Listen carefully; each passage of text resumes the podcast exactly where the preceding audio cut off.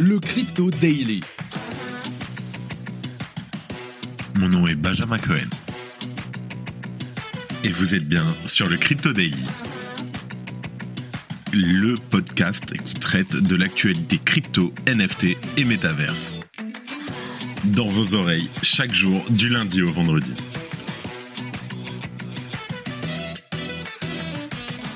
Salut, j'espère que tu vas bien. On se retrouve tout de suite pour un nouvel épisode du Crypto Daily.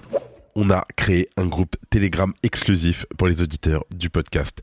Viens discuter, poser tes questions et échanger gratuitement avec notre communauté. Pour rejoindre, rien de plus simple, envoie-moi un message privé à Benjamin Cohen sur LinkedIn ou sur Twitter, IamMagic, M-A-G-Y-K. Alors n'hésite plus et rejoins-nous dès maintenant. On commence par la Banque de France qui veut surveiller les utilisateurs de la finance décentralisée. Dans son récent rapport, l'institution propose d'intégrer la DeFi à la réglementation européenne MICA et de contraindre tous ses utilisateurs à un KYC auquel les intermédiaires devront s'assujettir. Qu'est-ce que cela révèle sur notre banque centrale française? On décrypte. En deuxième news, on a OpenSea qui répond à la concurrence et qui annonce OpenSea Pro, un agrégateur de marketplace NFT. Ce nouveau produit est en fait une version améliorée de GEM, racheté en avril 2022 par OpenSea. On voit ensemble en quoi cela consiste. Et pour finir, une mauvaise nouvelle malheureusement. Si les exchanges de crypto-monnaies comme Binance sont déjà pressés au maximum, comme des citrons, par les régulateurs financiers, les sites d'échange peer-to-peer, donc de pair à pair, sont eux carrément étouffés. Au point que Paxful, créé en 2015, se voit aujourd'hui obligé de suspendre ses échanges avant une très possible fermeture définitive. Mais avant tout ça, et comme d'habitude, le coin du marché. Here comes the money. Here we go. On enregistre cet épisode, nous sommes le 5 avril et il est 13h30. On a une journée rouge avec une grosse montée de l'Ether. Le market cap, il a pas bougé. On est toujours à 1,2 trilliard de dollars. Bitcoin à 28 500 dollars. C'est magnifique. On aime. L'Ether en hausse de près de 3% en 24 heures à 1912 dollars. Le BNB en légère hausse à 314 dollars. Le XRP en hausse de 3,3%. Le Dogecoin moins 3%, toujours à 0,088 dollars. Le Polygon plus 3%. Le Solana aussi pareil, plus 2%. Allez, let's go. On passe aux news.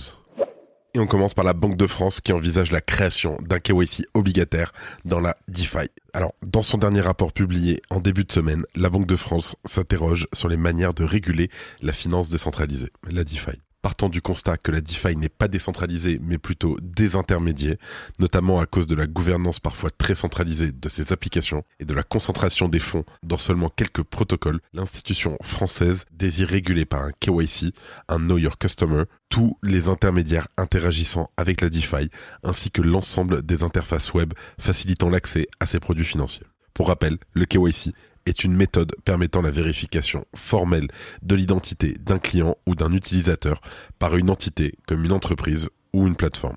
En outre, la Banque de France souhaite connaître l'identité des utilisateurs de la finance décentralisée en élargissant la réglementation MICA, Market in Crypto Asset, à tous les intermédiaires de la DeFi. L'une des raisons avancées est la croissance des activités criminelles l'absence d'identification des utilisateurs par un KYC et de contrôle de l'origine des fonds engendre logiquement des risques de blanchiment de capitaux et de financement du terrorisme dans l'écosystème DeFi.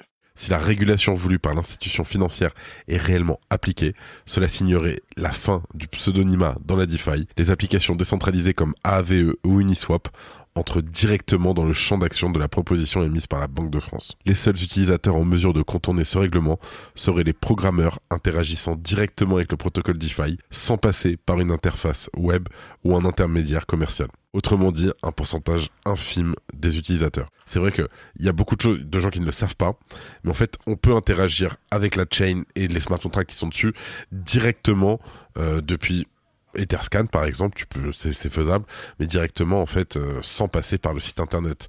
C'est beaucoup plus compliqué à réaliser, mais ça se fait. Outre les questions autour de l'efficacité ou non d'une telle mesure, ce parti pris de la Banque de France démontre sa volonté de surveiller les transactions des Français à une époque où les échanges en liquide diminuent et les travaux sur la création d'une monnaie numérique de banque centrale progressent, Bitcoin et la DeFi portent l'espoir d'un cash numérique en protégeant les informations personnelles de leurs utilisateurs comme l'envisageaient les cypherpunks 30 ans plus tôt. Si tu aimes le daily, une note et un commentaire nous aident énormément. Aussi, si tu ne veux rien rater de l'actualité, abonne-toi. En deuxième news, l'annonce faite officiellement hier d'OpenSea Pro. La contre-offensive d'OpenSea est lancée.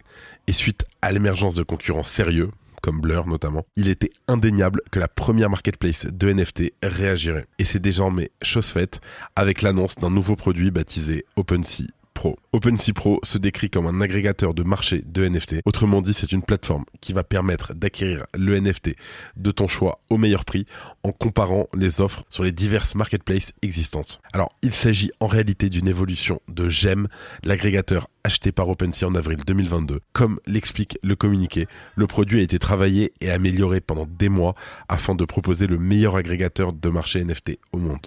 L'ancienne adresse du site internet gem.xyz redirige lui aussi d'ailleurs désormais vers pro.opensea.io. Alors, dans les grandes lignes, la technologie demeure la même, mais est rebaptisée OpenSea Pro, signe d'une volonté d'asseoir sa position d'entreprise leader de l'industrie des NFT.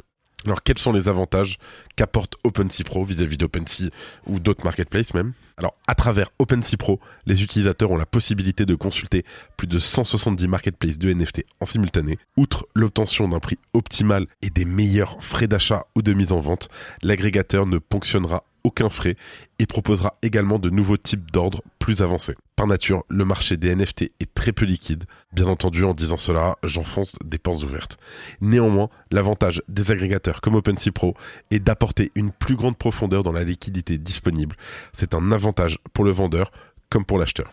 Par ailleurs, le fait d'agréger l'ensemble des marketplaces de NFT en un seul endroit permettra de disposer de données plus affinées pour étudier le marché des NFT. Notons également qu'OpenSea Pro a introduit un nouvel outil par rapport à GEM qui permettra de suivre et tracer les opérations réalisées dans son portefeuille, indiquant également les performances réalisées longtemps considéré comme le leader incontesté du secteur des NFT, OpenSea a récemment vu son trône menacé par l'émergence de concurrents solides. Rarible, LuxRare ou encore SudoSwap, nombreux s'y sont essayés, mais aucun n'a su tenir la cadence, à l'exception, bien sûr, de Blur. La marketplace NFT a réussi à tirer son épingle du jeu et à récupérer d'importantes parts de marché en l'espace de seulement quelques mois. L'une des raisons principales est évidemment la série d'airdrop de tokens Blur, ayant permis aux utilisateurs les plus actifs de récupérer plusieurs milliers de dollars. Néanmoins, après que l'engouement soit retombé, Blur a continué de creuser l'écart avec OpenSea. Au moment où on enregistre, 70% du volume hebdomadaire est traité par Blur contre uniquement 17% pour l'ancien leader. Et face à ce constat, OpenSea devait réagir. Merci d'écouter le Crypto Daily. Et pour finir, mauvaise nouvelle, Paxful suspend ses activités pour une durée indéterminée. Souviens-toi, il y a à peine deux mois, la vénérable place de marché de gré à gré local Bitcoins, lancée en 2012, fermait ses portes après près de 11 ans de bons et loyaux services dans l'échange direct de Bitcoin entre particuliers. Aujourd'hui, cette histoire semble malheureusement se répéter avec Paxful, et c'est son fondateur et CEO Ray Youssef qui a annoncé la mauvaise nouvelle hier, le 4 avril.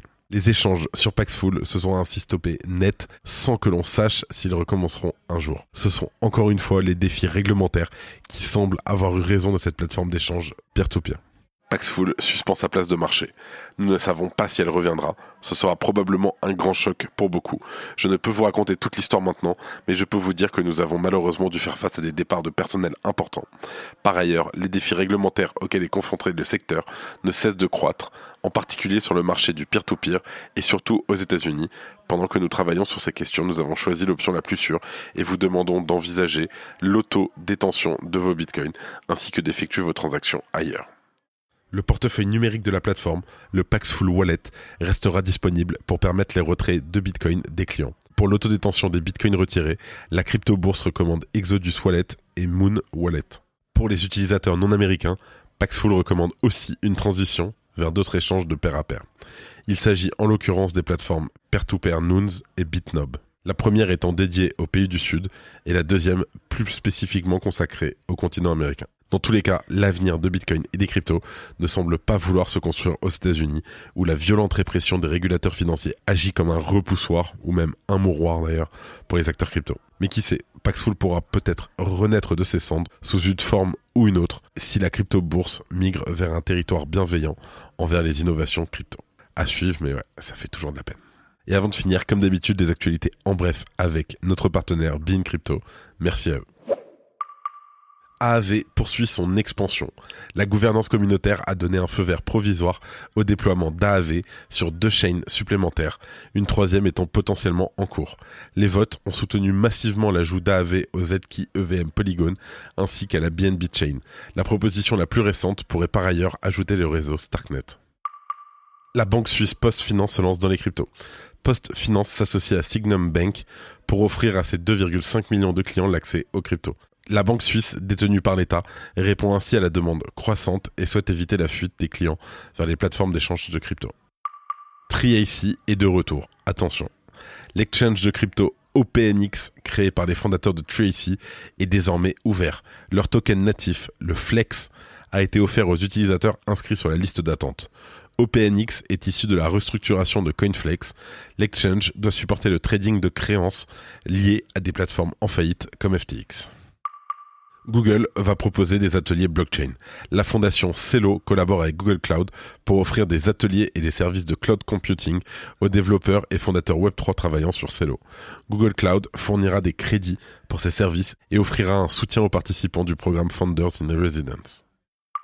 Ralph Lauren acceptera les paiements en crypto dans son nouveau magasin de Miami grâce à un partenariat avec BitPay.